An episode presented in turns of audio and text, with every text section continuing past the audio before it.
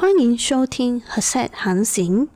以下的时间即将给你带来神的话语。各位弟兄姐妹，有一句话是我们很常听到的，我想你也曾经听过，甚至听过了好多次，就是原谅不代表忘记，原谅不代表忘记，饶恕不代表忘记。也就是说，我可以原谅你对我所造成的伤害，我可以原谅你对我所做的事情，但是。我会永远记得你曾经怎么对过我，我也会永远记得你曾经怎么样伤害我。所以，我们有这种想法，就是我们原谅一个人，不代表我们需要去忘记他曾经对我们所造成的伤害。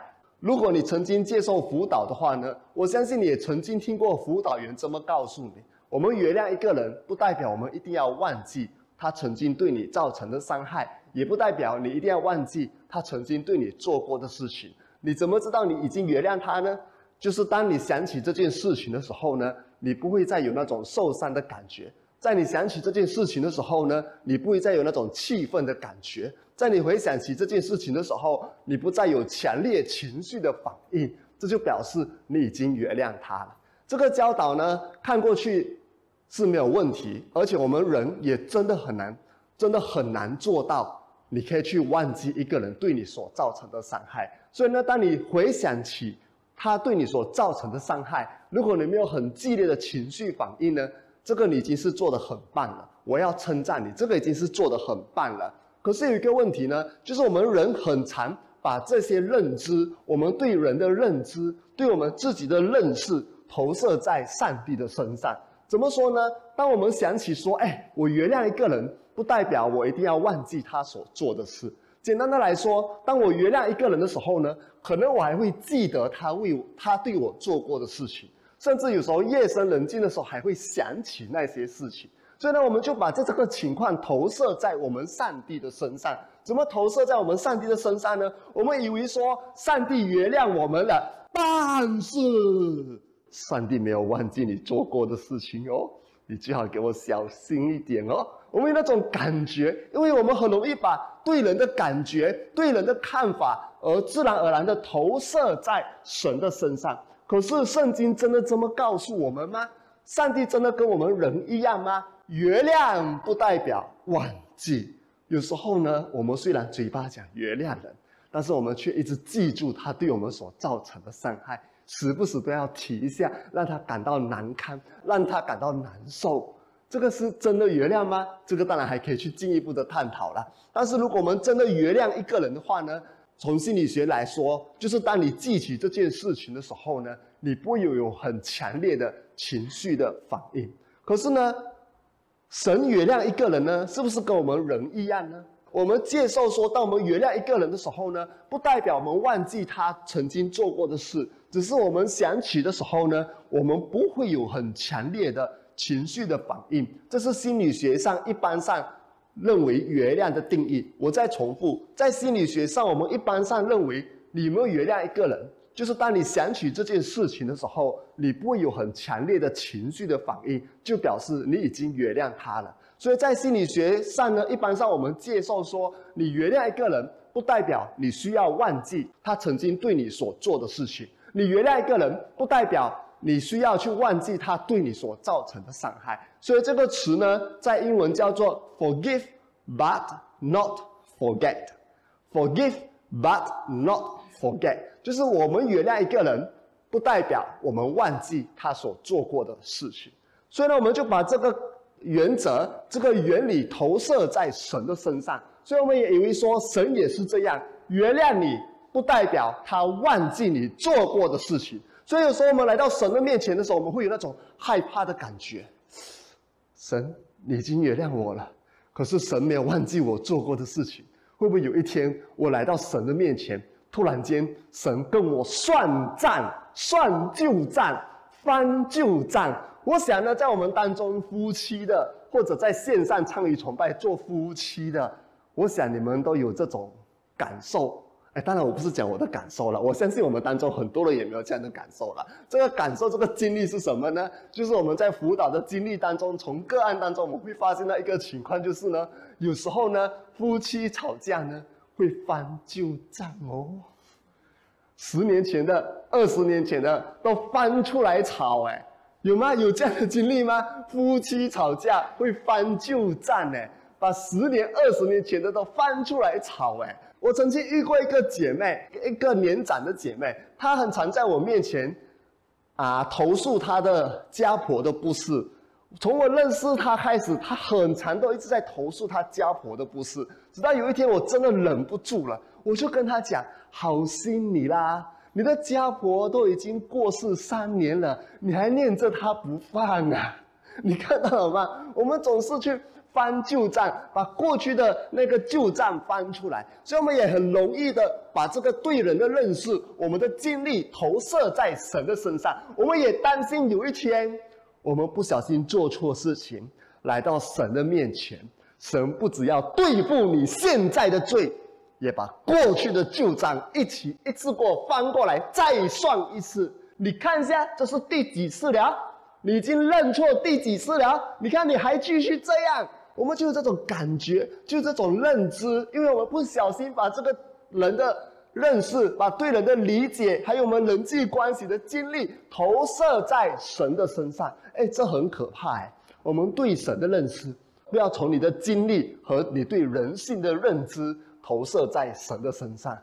你对神的认识，一定要从神的话语来认识他。我再重复，对神的认识，不要以你的经历。或者你对人性的那种认知投射在神的身上，对神的认识一定要从他的话语、圣经来看，因为在圣经里面，神告诉你他是一个怎么样的神。我们今天要看的一段经文，我们来看其中一节先，在希伯来书第十章，我们今天要看的是十一节到二十五节，我们会选当中的几节来看。当我一提到的时候。第一节我们要看的就是希伯来书第十一章第十七节。希伯来书第十一章第十七节怎么说呢？我要忘记他们的过犯和罪恶，我要忘记他们的。过犯和罪恶。希伯来书第十章第十一节到第二十五节怎么告诉我们呢？他在里面就告诉我们说，因为耶稣基督，我们每一个人的罪都得到赦免。因为耶稣基督他献上自己作为一个完全的祭物，他献上自己作为一个完全的祭物，所以我们的罪都得到赦免了。不但如此呢，我们的罪不但得到赦免呢，甚至还告诉我们什么呢？神要忘记。我们的过犯和罪恶，凡是相信耶稣基督的人呢，因为耶稣基督，希伯来书第十一章，我们看第十一节到第十四节，因为耶稣基督做了什么事呢？首先第十一节我们看到。祭司都要天天站着公职，一次次的献上同样的祭物，只是这些祭物根本不能除罪。这一节是讲到旧约的时候呢，祭司要每一天献上羊做赎罪祭。可是这节经节很清楚的告诉我们说，就算每一天献上这个祭物，其实没有办法除罪的。这个祭物其实是代表将要来的耶稣。那时候旧约是将要来的耶稣。我们现在是在新月时期，是已经来的耶稣，第一次来了，第二次还会再来，所以这里指的是耶稣第一次来。所以呢，在旧月时期所献上的祭物呢，这些羔羊是不能除罪的，它其实只是预表那将要来的完美的祭物。这个完美的祭物是谁呢？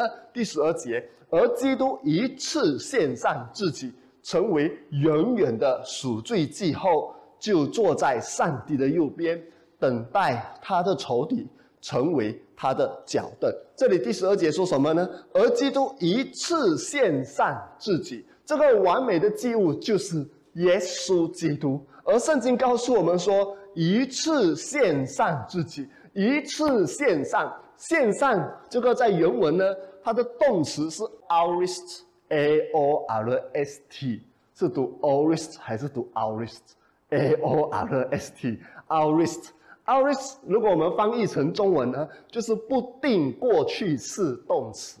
它如果你读英文的话，你知道有一个叫做 past tense，可是呢，Orist 又不像 past tense，Orist 是一个动词，它是过去式的，是已经发生的。而它在原文里面呢，有一个意思就是 snapshot，就是把那个事件 snapshot 起来。所谓的 snapshot 就是一件已经发生的事情，它不是一个过程，是已经发生的了，把它 snapshot 出来，就是那一个事件，把它 snapshot 要怎么说呢？我们知道 screenshot 嘛，很常你会做 screenshot，就是把你的荧幕截屏下来，对吗？snapshot 就好像你拍照一样，把那一刻给拍下来。所以他的 iris 的意思就是这样，他把那一刻那一件事情已经发生的事情给拍下来，意思说它是已经发生的了，它是已经成就的了，而且是一次线上就够了。所以这是希伯来书告诉我们的。希伯来书的作者是谁呢？在圣经学者当中会有一些争论啊。不过有一些人就相信是保罗写的，我也比较倾向相信是保罗写的。所以他写的时候是已经发生的事情了，就是耶稣基督已经在十字架上献上自己了，所以是一件已经成就的事情，是一件 snapshot，就是那一次性的事情，就是说不需要再重复了，也不是一个过程了。所以你千万不要以为说你每一次犯罪，耶稣还要再去定一次，没有这回事的，是已经发生的了。然而呢，虽然是已经发生的呢，这里说什么呢？自己成为远远的赎罪祭，一次线上，那一次性的线上，不是重复线上，只要那一次就好了。然后它的结果是成为远远的赎罪祭，就是说它的赦免、它的赎罪、它的保血是远远有效的。远远的赎罪祭，意思是说，只要你相信他，你的罪是远远都被赦免的，你是远远都被洁净的，是远远远远的意思是持续不断的。这个拯救、这个救恩、这个保险的功效是持续不断的。耶稣只要一次献上，他的功效就是持续不断的。然后第十四节，他凭着自己一次牺牲。使那些得于圣洁的人远远存存。他凭着自己的一次牺牲，只是那么一次的献上，这个完美的祭物献上，使那些得以圣洁，就是分别出来为圣的。凡是相信耶稣的，就被分别出来了。这些人是远远纯纯，纯纯的意思是什么呢？没有瑕疵的。远远纯纯是没有瑕疵的，是 perfect 的完美无瑕的，这叫做纯纯的意思。然后远远的意思是什么呢？持续不断，完美无瑕的。所以你看到了吗？这个祭物就是耶稣基督。当耶稣基督把自己献上的时候呢，因为他一次的献上，那个赎罪是远远有效的。因为他一次的献上，凡是相信他的呢，你就是远远完美无瑕的。所以看看你身旁的人，如果你在线上崇拜的话，看看你的太太和你的先生。虽然你心里很不爽他，你也越看他越不爽，但是记住这节经节，因为耶稣基督他在神的眼中是完美无瑕的，所以你要看他是完美无瑕的。当然，我们要彼此提醒自己的弱点更需要改善的地方啊，但是要常常提醒自己，在神的眼中，因为耶稣基督，你跟他。都是完美无瑕的。既然我们是完美无瑕的呢，圣经就接下来告诉我们说，第十五节到第十八节，圣灵也向我们做见证说：“主啊，那些日子以后，我将与他们立这样的约，我要把我的律例放在他们心中，写在他们的脑中，我要忘记他们的过犯和罪恶。既然过犯和罪恶已经得到赦免。”就不需要再为罪献祭了。这里告诉我们什么呢？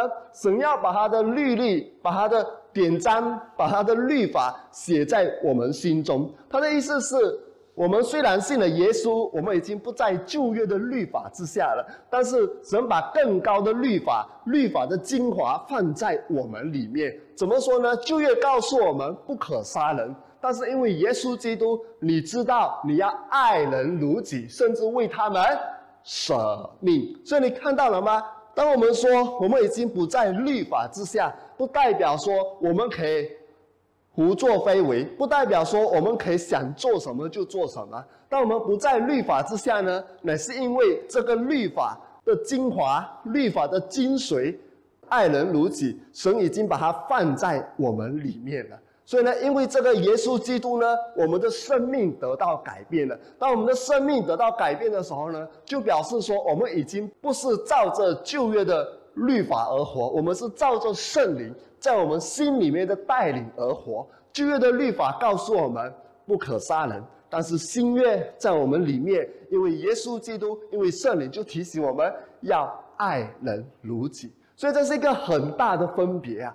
所以呢，这个就是这段经文所告诉我们的。旧约的律法告诉我们说，不可以贪心。新约，当我们在耶稣基督里的时候，因为这个生命在我们里面，圣灵把这个律法写在我们心里面呢，我们知道我们要凡是知道行善的，不去行的，那就是罪了。所谓的罪，就是不听神的话了。就是说，如果神感动我们去行善，我们就要去行。但是不是说你看到？什么需要就去做，因为不是每个需要都是神感动你做的。所谓的行善呢，在新月里面呢，行善的意思就是做神要你做的事情。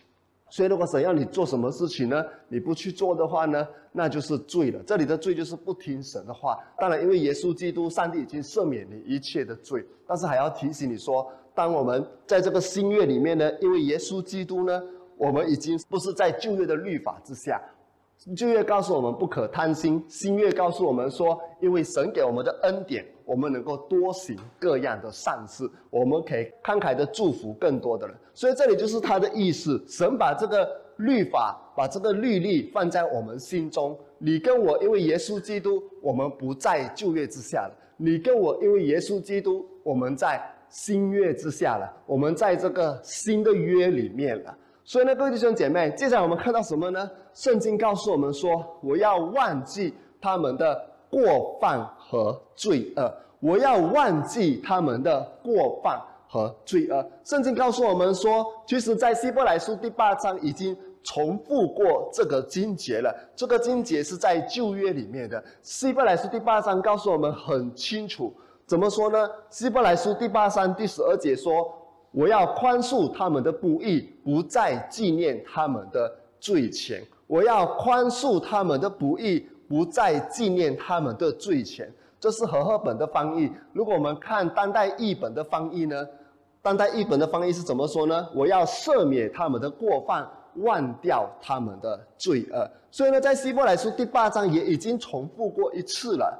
这个是旧约的一个经文来的，所以在希伯来书第十章又再重复一次了。它的背景就是告诉你说，上帝说他不但赦免你的罪，他也忘记你的过犯和罪恶。上帝他不但是赦免你的罪，他也忘记你的过犯和罪恶。所以他是重复了同样的一节经节，在第八章就告诉我们说，神赦免你的过犯，然后忘掉你的罪恶。然后第十章又在重复说：“我要忘记他们的过犯和罪恶。”这段经文到底是什么意思呢？这节经节告诉我们一件很重要的真理，跟你和我的认知完全不一样的。我相信这里很多人跟我有同样的认知。每一次来到神的面前的时候，心中会有那种恐惧和害怕。害怕什么呢？上帝啊，你会不会跟我翻旧账啊？上帝啊！我说我们认罪了，同样的一个罪，当然我不要叫你举手啦。我相信如果叫你举手的话，你可能会举手的。有多少个人跟我一样的，同样的一个罪可以认很多次？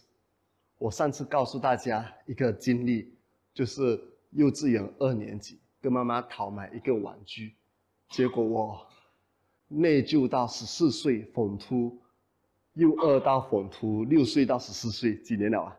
大概半年左右了。哎，讽图我十五岁念讽图，我内疚到半年九年左右，一直为同样的错祷告，一直为同样的错认罪，因为我觉得我错了，我一直不能接纳自己，我一直觉得自己很糟糕，我一直觉得自己怎么可以犯这样的错误，我一直不怎么相信。虽然我从小被教导神赦免我们的罪，可是我的表现就是我仿佛都不相信这件事情，所以一直为同样的事情。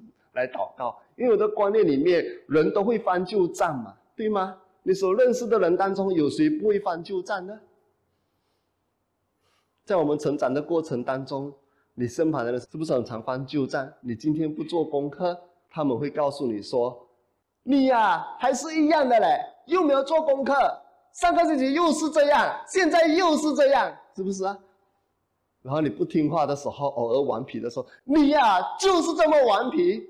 上个月你已经做错过这件事情，今天又这样啊，这是讲不听的，是不是啊？我们活的过程当中总是喜欢翻旧账，对吗？所以我们也认为说神会翻旧账，那是我的观念，你知道吗？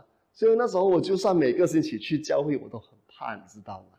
而且我告诉你，到我做传道的前面几年，我还是很怕，你知道吗？我多么担心有一天我在台上讲道的时候，上帝突然间翻旧账，我做错一件事情了，上帝生气了，然后突然间再翻旧账的话，从天上有火降下来把我给烧灭了，我多么担心，你知道吗？虽然我那时候每个星期都在服侍神，也很常讲到，但是我每一次都是战战兢兢的，一直到有一天，神告诉我说。当我读到这段经文的时候，神提醒我一件很重要的事情。哎，你知道吗？我希伯来书看过很多次，哎，我旧约、新约圣经，特别是新约，我看过很多遍，哎，特别是保罗的书信，我是非常的理解。在物理神学院念短修的时候，我的同学帮我取了一个名字，叫做保罗，那是我第一个 Christian name，叫做保罗，一个第一个基督教的名字叫做保罗。你知道为什么他们帮我取保罗吗？有两个原因呢。第一个是因为我那时候血气方刚嘛，我说我要像保罗一样守独身来服侍神。结果我现在不但已经结婚了，我有三个孩子，我们就顺着神的带领就好了。OK。然后第二个很重要的原因，就是因为我对保罗的书信非常的熟悉，所以他们有什么经文要问我的时候，我都可以随口说出来给他们听。我对保罗的书信是非常的熟悉。当然。希伯来书，有的人认为是保罗的书信，有的人不认为是保罗的书信。不过重点就在这里，我对新约的书信其实是非常的熟悉。可是问题在这里，希伯来书我看过很多遍，可是我却没有印象有这节经节，你知道吗？直到好多年前，神提醒我说：“你好好看希伯来书。”这就是为什么我们读圣经要圣灵引导我们。如果没有圣灵引导我们，那我们读圣经很容易变成法利赛人，你知道吗？我至少遇过两个这样的情况哎。有一天有一个姐妹告诉我：“哎，牧师，好多年前了，那时候才七月八。”他告诉我：“牧师，你知道吗？我圣经读完七遍了哎。”我说：“哇，好棒哦！七个月里面就读完七遍，每一个月读一遍，你说厉害不厉害？哇！我说称赞他，哇，你真棒啊！”七个月里面就已经读完七遍圣经了，结果他下一段话跟我说什么？我真的是没有力学。他下一段跟我数落另外一个传道人的不是。那为什么他不喜欢那个传道人呢？因为那个传道人是从印尼来的，他们不喜欢印尼人。就这样，我在想，你读了七遍圣经，那一年罢了哦，七月读了七遍圣经。再加上他之前读的可能有多少遍？你读了七遍圣经，你竟然还有种族主义的观念？我在想，你到底在读什么？圣经很反对种族主义，你知道吗？我在强调，圣经是很反对种族主义的。他说，耶稣基督在十字架上已经拆毁了种族之间的墙，所以你要爱不同的种族。如果你心里面还有那种优越感，以为我们自己比他们厉害的话，求神怜悯。圣经是反对种族主义的，所以我真的很惊讶，读了七遍圣经，还是这么强烈的种族主义。然后有遇到另外一个姐妹，也不是说姐妹。比较记仇，不要误会哦，是因为可能姐妹比较努力读圣经吧，我也不懂的。但是我遇到的第二个例子也是姐妹，OK，这个姐妹呢也告诉我，牧师啊，我终于知道哎，为什么我的女儿这么糟糕，情况这么这么不好哎，我读了两遍圣经之后，终于知道了，我就在听她讲，哇，告诉我怎么领受神怎么样告诉她，结果她下一句说出来的，让我也真的是无语。他说：“我的女儿情况会这么糟糕，都是因为那个家庭的人一直咒诅她。”，你读完了整本圣经，读了两遍了，那你不知道在耶稣基督里没有任何的咒诅可以领到你和你的家人吗？一切的咒诅都在十字架上被撤销了。所以你看到了吗？读圣经没有圣灵的启示，没有圣灵的关照，是非常危险的。所以你一定要谦卑的让圣灵引导你去读圣经。我要说的是，我曾经对圣经是非常的熟悉。你随便问我什么，我都可以告诉你经文。我可以把，特别是新约了，我不敢讲旧约了。旧约因为比较难读，那时候我还年轻嘛，我觉得比较难读，可能没有那么熟悉。但是新约呢，我可以很快的把几段的经文串成一篇道，来跟你讲到头头是道。所以很长小组聚会的时候，大家都会请我分享。然后我在教会里面呢，圣经阐释比赛很长都是拿第一名。然后到了一个地步呢，在我读大学的时候呢，那个学生团去举办圣经阐释比赛的时候，他们定下的其中一个规则，反正圣经阐释比赛就要定规则嘛。其中一个规则就是陈美清不可以参加，因为一参加就 等于拿第一名了嘛。他们的规则就是这样。但是我告诉你，虽然我很熟悉圣经，但是有一天圣灵很清楚的告诉我。你要把这些全部都放掉，从零开始学习。从那一刻开始，我说好，我愿意把这些都放掉。所以我现在反而你要我立刻讲出一些经文，不一定讲得出。但是神帮助我在圣灵的引导之下，好好的去看圣经，诚实的去看圣经，我的生命就开始改变了。过去我有一套的神学，我对经文很熟悉，我可以立刻把经文都整理在一起。来发表我的神学，所以过去的我是不相信方言的。我认为说方言已经没有了，我认为说方言很有可能是来自魔鬼，因为我受一套神学影响，我用神学来诠释圣经。一直到有一天，神告诉我说，放掉这些神学，好好的去念圣经。而且我那时候已经在神学院了，我去的神学，我非常的感谢神，因为那个神学院是在注重解经，你知道吗？我上三年的神学，因为我念了学士，学士好之后，我们念神学就直接念硕士嘛。我念了三年的神学，我们叫道学硕士。我念了三年的神学，我们每一个学期都要学解经学。然后第一年的解经学是解经学基础，我印象很深刻。其中一个学期，我们要写七篇的解经学功课。每一篇是两千多到三千多个字，七篇是每一个不同圣经题材的解经你都要解。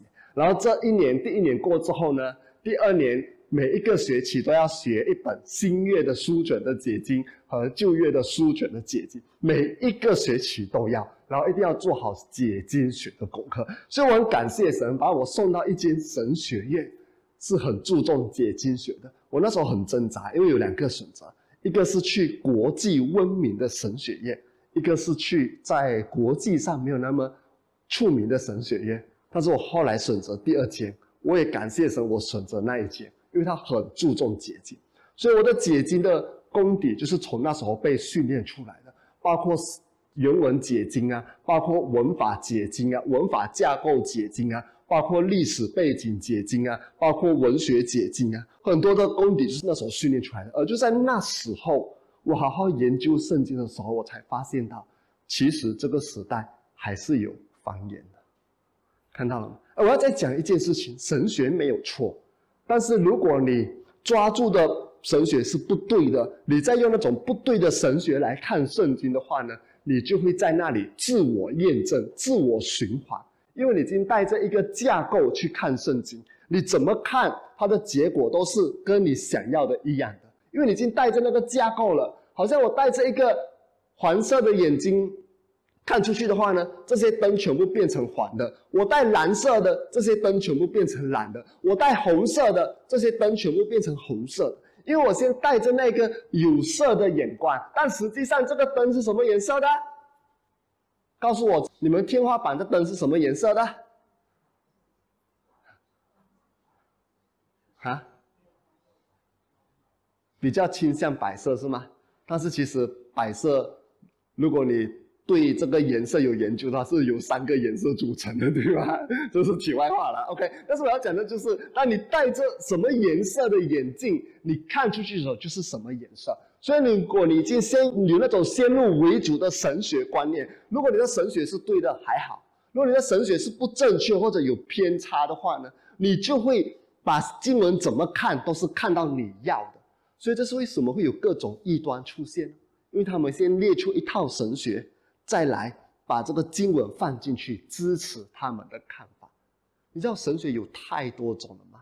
我所知道的至少有十多种，所以你看到了吗？就把这个放进去。所以当你这一个架构在那里，你其实是把圣经拿来支持你的架构，那是非常危险的。但是解经不是，解经是我们放开一切的这些先入为主的观念，我们好好的去从圣经那段经文本身。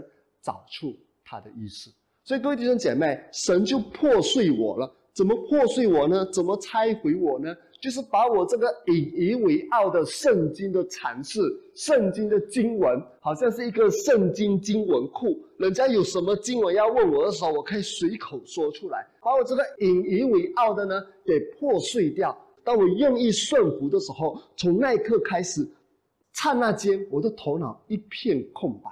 很多经文我都忘记了，我要从零开始学习，我就开始的好好在圣灵的引导下去看圣经。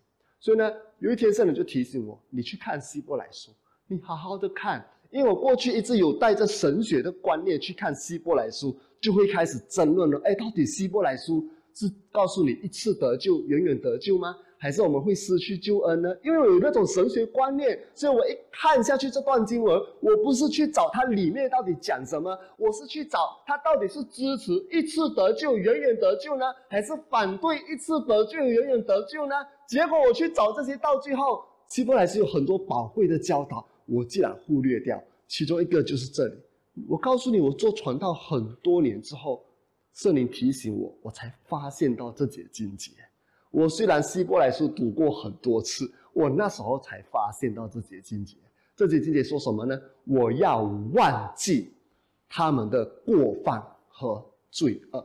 神不但赦免你跟我的罪，神也忘记你跟我的罪。如果你看和合本圣经的话呢，和合本圣经是讲不再纪念。今天我们看的经文是当代译本，当代译本是。比较容易明白的翻译是比较现代化的翻译，但它的意思就是照着那段经文，照着原文翻译的。所以呢，当代圣经是讲我要忘记他们的过犯和罪恶。然后和合本呢，如果你是比较习惯和合本呢，和合本就告诉我们什么呢？我不再纪念他们的罪愆和他们的过犯。OK，和合本看了。当代圣经也看了，现在我们来看原文希腊文，我最喜欢的。OK，听好，原文希腊文是什么呢？忘记，或者是不再纪念。原文希腊文是什么呢？原文是 u me neste so mai，u me neste so mai，记得吗？u me neste so mai。谁要重复一下？U me neste so mai，U me neste so mai，OK，U me neste so mai 是什么意思呢？这是原文希腊文，U 在原文里面是不。不的意思，U 就是 no 的意思，不的意思，U 是不。不要的不。不要的不，所以叫做 U，然后 me 呢？在希腊文里面，妹是什么呢？不是妹妹哦，不要误会哦。妹是什么呢？也不是妹妹叫的呀，妹，不是哦。希腊文里面，妹是什么意思呢？妹也是不的意思，不要的意思。所以，勿是不，妹也是不，不要，不要。记住哦，你现在是读圣经哦。圣经呢是一个啊从神那里来的著作，有些题材是文学题材。有些题材是叙述题材，有些题材是诗歌题材，所以每一个题材都不一样。但是读圣经呢，你千万不要用数学的方法去读哦，因为它不是一本数学书哦。如果你用数学的方法去读，你可能跟牧师说：“牧师啊，不是负负得正吗？对吧？” 没有没有，这里的 no no 不 may 不不的意思是什么呢？上帝再次跟你肯定，double confirmation，双重的跟你保证，不不就是绝对不对吗？不不就是绝对不。然后呢，next day so my 是什么意思呢？next day so my 就是记在心里，反复的去想它，记在心里，去回想它，这就做 next day so my。记在心里，next day so my 就是把它记在心里的意思。所以呢，当你把这三个字放在一起是什么意思呢？u may next day so my 就是不不记在心里。它的意思是什么呢？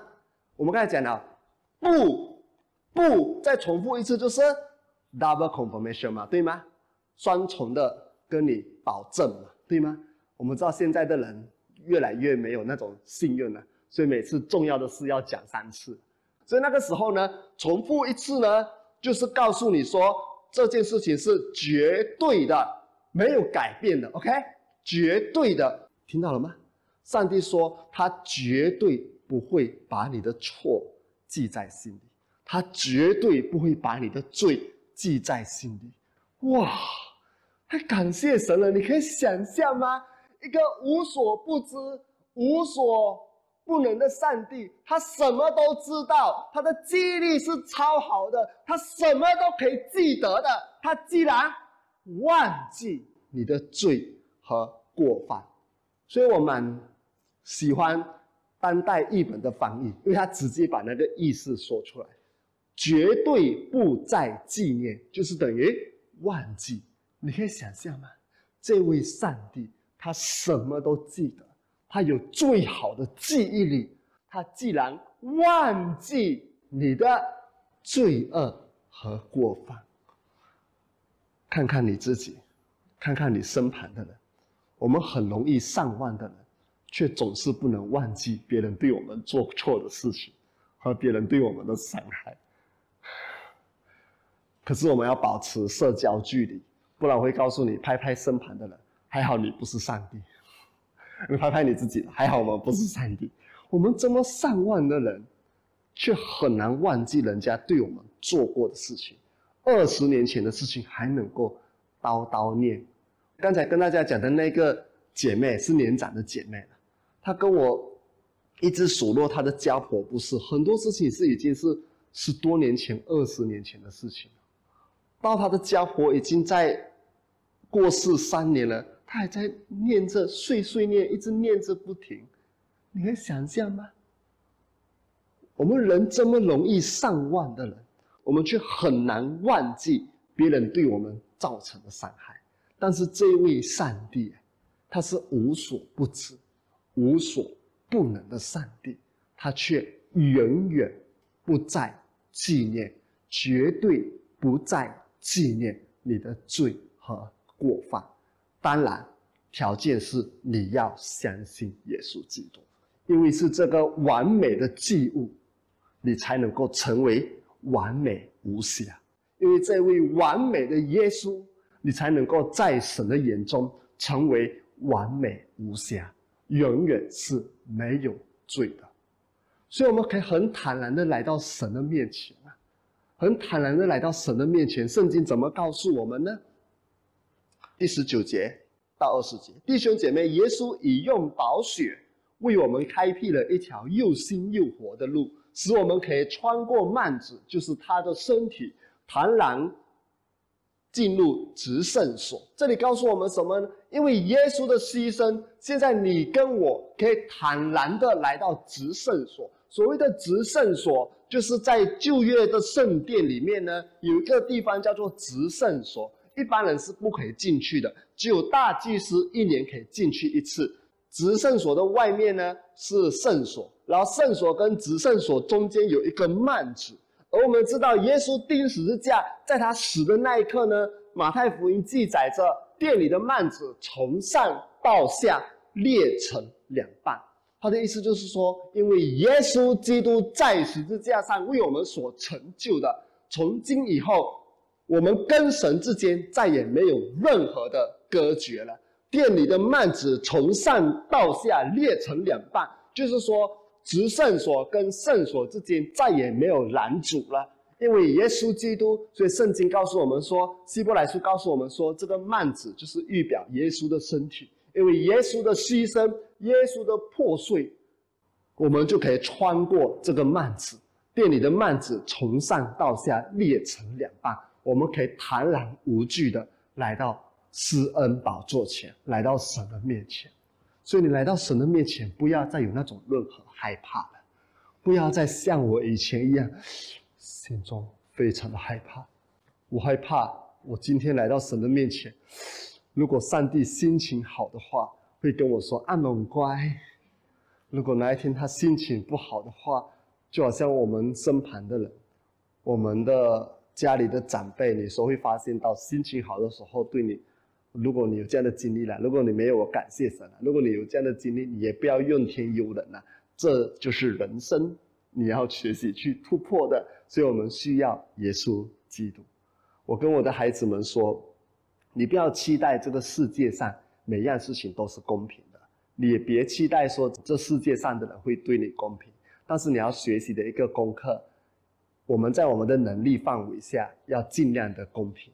我们有一位远远爱我们的耶稣，所以我们其实不用怎么在乎别人怎么对待我们，因为我们知道我们有一个远远爱我们的耶稣，在他的恩宠里面呢，我们可以有他的祝福，有他的同在。我们也要在我们的能力范围内，尽量能够做到对每一个人都公平，能够做到让每一个人看到神的公义。但是我们不能期待说这个世界是公平的。你不要整天期待这个世界的每一个人对你公平。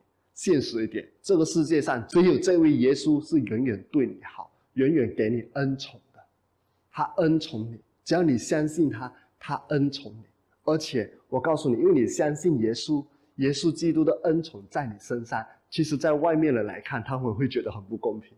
但是，只要他们相信耶稣呢，他们也在这个恩宠里面。所以，我们要谦卑，你不要去妒忌神怎么祝福基督徒。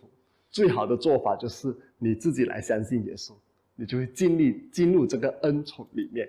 所以呢，如果我们身旁真的有一些人会时不时啊，今天心情好对你好。过两天心情不好，可能是你的上司啊、你的同事啊。过两天心情不好呢，就开始跟你发烂渣，什么把气出在你身上呢？你不要太过纠结，也不要那边怨天尤人。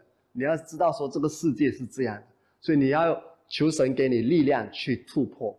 如果神给你智慧，你的同事你该站起来、该说话的时候就说话，让神给你智慧。如果你的上司的话，我知道有时候你的上司、你的老板呢。你就多为他祷告吧，不要去顶撞你的上司跟你的老板，这是人生的智慧。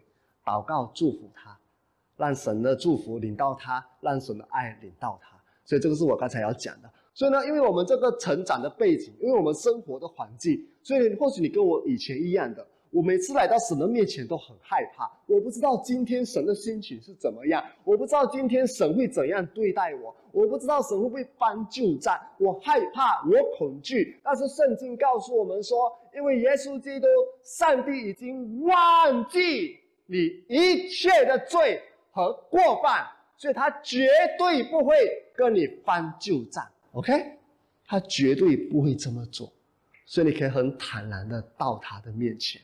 因为上帝看到你的时候，是看到耶稣，他看不到你的罪了，他只看到耶稣。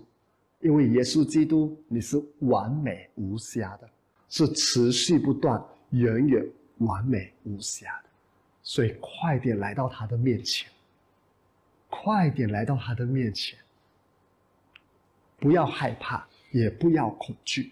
所以圣经告诉我们说，不要停止聚会。我们很感谢神，我们可以实体的聚会，但是不能否认这个时刻，因为疫情的原因，很多地方都不能有实体的聚会，但你还是可以聚会。怎么聚会呢？我们感谢神，我们有科技，我们可以线上聚会。OK，我们可以线上聚会，所以你不用担心。可能有人会说：“哎呀，因为疫情，我们不能去教会，是不是犯了这一个金节？这个金节怎么说呢？不要停止聚会嘛。”所以有人会用这些经节告诉你说：“你一定要到教堂崇拜，不然就是停止聚会了。”我们还是要看回原文吧。原文这里的意思是什么呢？不要停止聚会。原文的聚会是 epi-sunago，epi-sunago，epi 就是在上面，sunago 就是会谈的意思，sunago 就是会谈的意思，在会谈。所以就是在讲说要在会谈聚会，所以呢，如果你从字面来看的话呢，当然它的意思是要到会谈聚会，或者要到教堂这个建筑物来聚会。但是你要记住一件事情哦，你要记住一件事情哦，在那个时刻，在当时候写圣经的时候呢，没有所谓的什么线上聚会，也没有所谓的什么科技哦，所以他们讲的聚会呢，一定是讲在。会堂里面聚会，但是我们这个年代呢，已经有所谓的科技，已经有所谓的线上可以聚会、可以开会了。我不是那种好像很传统的牧师，比如有一些牧师会告诉你说，不可以用手机圣经，一定要用纸板圣经。我的看法是啊，如果我们这么坚持纸板圣经，干嘛不要索性坚持到底？你一定要用羊皮卷的圣经。我就说不用去纠结于这个东西，因为每个时代神透过人类创造不同的东西，我们就要善用这个东西来传福音，来让更多人认识耶稣基督，让更多人听到福音，对吗？对吗？你知道现在科技好到什么地步吗？这个圣经的软件只要放在我的电脑里面，小小小的电脑，但是你知道我的软件里面有至少有。我那次有统计了，我不懂现在有没有增加。我那次有统计，至少有两千本左右的书哦，包括原文啊，包括字典啊，包括圣经啊，两千本左右的书在一个软件里面。你说这个科技是不是很厉害？变成我到哪里，我都可以随时准备我要教的东西，到哪里我都可以随时准备我要讲的道，所以变成我到哪里都可以工作，你知道吗？有时候我在车里面等着我孩子放学，我都可以做工的，因为只要带在身上，我就可以做了，根本没有这个时空的限制。但是它的缺点就是，连放假的时候也带着，有时候我出去玩耍，带家人去别的地方游玩，也带着电脑过去，然后我的家人就知道这个阿爸一定是晚上回家之后，他们睡觉了，又继续拿起电脑在那里做工的。因为根本都没有这个时空限制，很方便的，所以我们要为科技来感谢神。所以对我本身的看法啦，不要停止聚会。当然，我们必须要从原文先看，在原文里面没有错，episinago 就是指你要到这个会谈里面，要到这个会谈里面聚集在一起。但是呢，这个时代我们知道，因为疫情的原因，我们也感谢神，因为科技的原因呢，我们真的是已经做到了。那时候，如果你读神学，你知道，我们都相信，啊，虽然我们在地上崇拜，但是天上的圣徒也在跟我们一起崇拜，超越时空的崇拜。所以，因为科技，我们在这个地上已经可以做到超越空间和时间的崇拜。怎么讲超越空间和时间的崇拜呢？有一些人可能现在跟我们一起崇拜，有些人可能今现在。不方便到今天晚上才开我们的频道一起崇拜，所以这是超越时空的崇拜。我们要为科技来感谢神。所以呢，不用担心，如果因为你在疫情区域里面，你不能到教会实体崇拜，但你至少还可以继续的透过线上，我们一同的来崇拜。这就是没有停止聚会了。为什么呢？你需要跟弟兄姐妹们一起的彼此的鼓励。一起的不断的提醒我们自己，神的爱在我们身上，不断的提醒自己，提醒对方，神已经接纳你了。记住，弟兄姐妹聚集在一起，不是拿着指头指你，不是指他，不是，不是。这里的经文的背景是我们聚集在一起，是一再的不断的诉说这位上帝多么的爱我们，耶稣基督为我们所成就的，你跟我在神的眼中是完美无瑕的。我们聚集在一起的时候，如果你继续数落人家的不是，翻人家的罪恶账的话呢，那就不是这段经文所说的。这段经文告诉我们说，神已经忘记我们的过犯和罪愆了，已经忘记了，忘记了。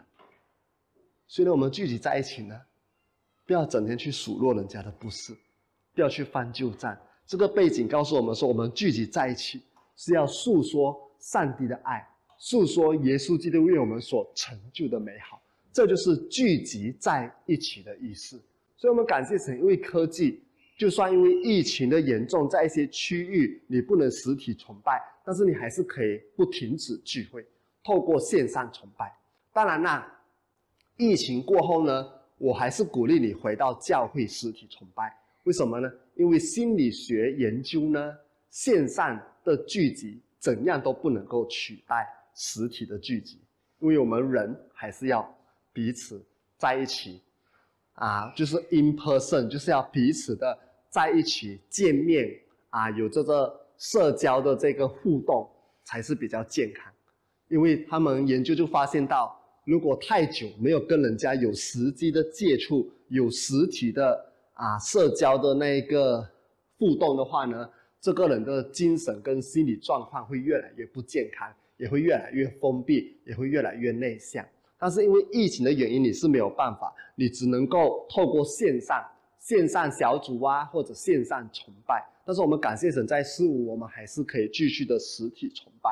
但是之后呢，你还是要回到教会里面。疫情过后，你还是要回到教会里面，因为你是需要，我们人是需要生活一起的，我们人是需要一起互动的。所以这个就是这段经文的意思，因为耶稣基督，上帝已经不再纪念你的罪了，已经完全忘记你的罪了，然后你可以坦然无惧的来到施恩宝座前，来到神的面前，不用害怕，放心来到他的面前。你相信耶稣，他不但赦免你的罪，他也已经忘记你所有的罪了。如果你还没有相信耶稣基督，现在就跟着我一起祷告。跟着我一句一句的跟耶稣说：“你要来相信他，要来跟随他。